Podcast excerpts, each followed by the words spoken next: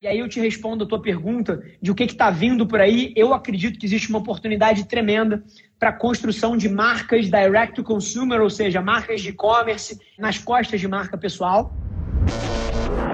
Esse é o Nas Trincheiras. Dificilmente algum deal nosso começa no middle management. É muito interessante isso. E é claro que ao longo do processo de condução comercial, você precisa fazer um trabalho muito bom para que você não seja uma ameaça para o cara do, da gestão média, para o cara que está ali no nível de gerência, porque senão, cara, o cara tomou um top-down do executivo-chefe, ele vai se sentir ameaçado ali e vai te enxergar como não como um alinhado, mas como uma ameaça. Então, essa é a primeira coisa. Mas geralmente o processo de, de originação desse negócio comigo ele acontece lá em cima. E isso facilita tremendamente. Você, quando você pega um executivo-chefe que ele quer fazer alguma coisa, esse negócio nasce em três dias e não em quatro meses. Então tem muitos benefícios de você conseguir fazer a originação lá em cima. E aí eu volto no ponto do conteúdo, porque eu acho que em 2020 talvez exista uma das maiores oportunidades da história para você fazer a originação lá em cima, seja no CMO, seja no, no CEO, seja no diretor de marketing, porque caíram as barreiras de acesso se você pensa uma estratégia de conteúdo que faz sentido para um cara desses consumir o teu ponto de vista, e aqui abrindo um pouco da cozinha, cara, o CMO Playbook, ele é um projeto que é um grande hobby meu, é um podcast que eu tenho, onde eu bato papo com os maiores CEOs do Brasil e do mundo. É um hobby meu, são meus amigos, tá? São pessoas que, pô, quinta-feira agora eu vou dar um jantar lá em casa, esses caras estão lá no jantar, então são meus amigos. Mas ao mesmo tempo, ao longo desse processo, eu descobri que esse meu hobby de bater papo com esses executivos e colocar isso no mundo era um conteúdo extremamente interessante para outros CMOs que eu não era amigo e que eu não tinha relacionamento. Então, o conteúdo pensado de uma maneira inteligente para agradar as pessoas com quem eu quero fazer negócio, cara, foi uma excelente porta de entrada para eu fazer os relacionamentos com outros CMOs que eu não tinha perto do meu círculo. E aí, e aí que eu te falo, cara, de vender em cima. Número um, é incrível. Número dois, eu acho que conteúdo é uma das melhores formas de você começar a vender em cima e abrir essa porta. E se eu tivesse que deixar uma outra lição aqui de venda de alguém que, pô, abre aspas, está crescendo a empresa de uma maneira rápida e vendendo em cima e fechando negócios é, com essas marcas, é que o processo de venda para mim nunca pareceu uma venda, né?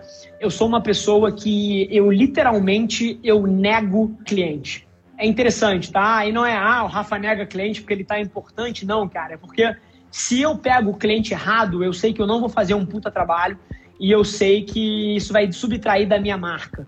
E ao mesmo tempo, quando eu nego um cliente ou quando eu faço alguma coisa dessa natureza, para uma agência, que é quem você está falando, cara, donos de agência que querem escalar, etc., cara, cliente errado dá 30 vezes mais trabalho do que o cliente correto. Então, tem algumas provocações que você põe para dentro de casa muito em breve você vai estar tendo que se preocupar em resolver problema operacional ao invés de crescer a tua empresa. Então, o próprio crescimento, ele está de alguma maneira atrelada com você colocar para dentro as contas certas. Então, é só mais uma coisa para as pessoas terem em mente aí.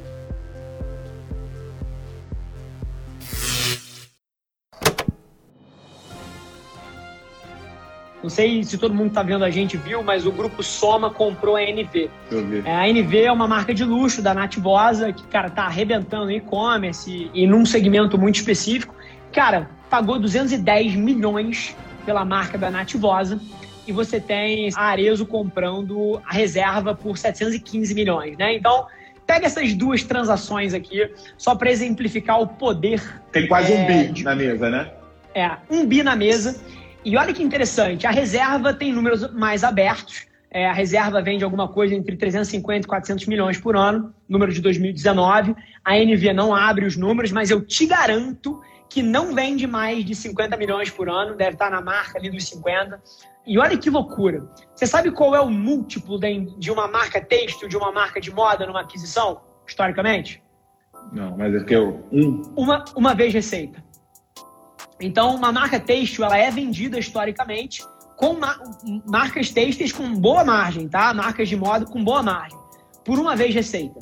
A reserva foi vendida por duas vezes receita, ou seja, o dobro do múltiplo. Em teoria, é como se uma startup, startup de tecnologia, geralmente, é valorada de 6 a 10 vezes receita. Então é como se a reserva fosse 20 vezes receita, se ela fosse uma empresa de tecnologia. E a da Nativosa, eu não tenho número aberto, eu chutaria que fatura uns 50. Cara, foi vendida por quatro vezes receita. Quatro vezes o múltiplo tradicional. O que, que essas duas marcas têm em comum, cara? Uma marca pessoal muito forte atrelada à marca da companhia. Olha que coisa louca, né? E aí você pega exemplos lá fora, por exemplo, uma, uma Kylie Cosmetics, por exemplo, que é uma marca de cosméticos da Kylie Jenner, da família dos Kardashian. Cara, foi vendida por 670 milhões de dólares para Coty, que é um grande grupo de beleza global francês, cara, com dois anos de vida. Em dois anos, a menina criou um unicórnio nas costas da marca pessoal dela. E aí você começa a ver, e aí eu te respondo a tua pergunta de o que está vindo por aí. Eu acredito que existe uma oportunidade tremenda para a construção de marcas direct to consumer, ou seja, marcas de e-commerce nas costas de marca pessoal. Quando eu olho para minha própria história, o grupo de empresas que eu tenho hoje em dia foi construído nas costas da minha marca. É, mas você tem exemplos, cara, a mil por todos os setores. Então essa é uma coisa. Segunda coisa que eu estou vendo vir por aí. Você tem cada vez mais o engajamento das pessoas caindo com publicidade tradicional, com propaganda, né? Então, cada vez isso é menos interessante para os seres humanos que habitam o planeta Terra. Ao mesmo tempo, você tem o consumo de conteúdo disparando. É... E, cara, por que, a publicidade não está sendo assistida se as pessoas elas consomem outros tipos de conteúdo? É porque a publicidade tradicional ela interrompe as pessoas. E a, a próxima grande tendência que eu já vejo sendo executada, mas é o que eu acho que vai ganhar muito espaço nos próximos anos é a publicidade que não interrompe, mas que entretém o usuário. É uma live, é um evento da Marília Mendonça que ali dentro, de uma maneira orgânica, cara, ela tá vestindo a roupa de alguém, você escaneia o QR Code, você compra ao vivo ali. Então, eu acredito que a fusão entre o entretenimento e o comércio é uma das grandes movimentações que está vindo aí. Inclusive, quando você olha para países como a China, cara, elas já estão lá. A China está hiper evoluída na, no entretenimento junto com o comércio, que eles chamam de shop streaming. Você tem influenciadores que fazem lives como essas aqui, por exemplo, com 2 milhões de pessoas só comprando o que está dentro da live ali. Então, eu acho que isso é uma coisa que vem aí.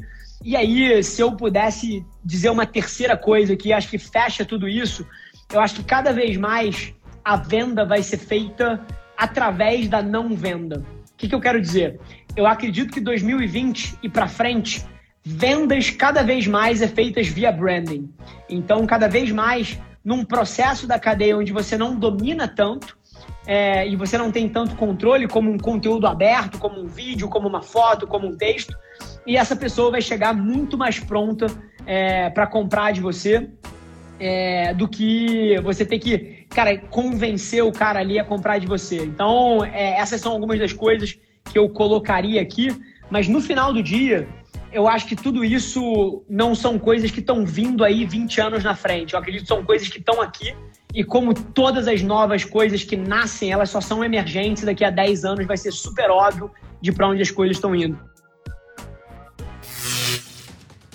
Esse foi mais um episódio da nossa experiência em áudio. E como eu já falei, eu adoraria saber que você está gostando do que a gente está compartilhando por aqui. Então não esquece, se você está tirando valor desse conteúdo, ia significar o um mundo para mim, que você tirasse um print da sua tela, postasse no Stories me marcando e aproveita para ir na sua plataforma favorita também e deixar um rating de cinco estrelas e um comentário lá, ajudando a gente a construir essa comunidade tão vibrante que move o Brasil para frente através do empreendedorismo e que fala desse Brasil que dá certo. É um prazer ter vocês comigo e a gente se vê no próximo episódio do podcast.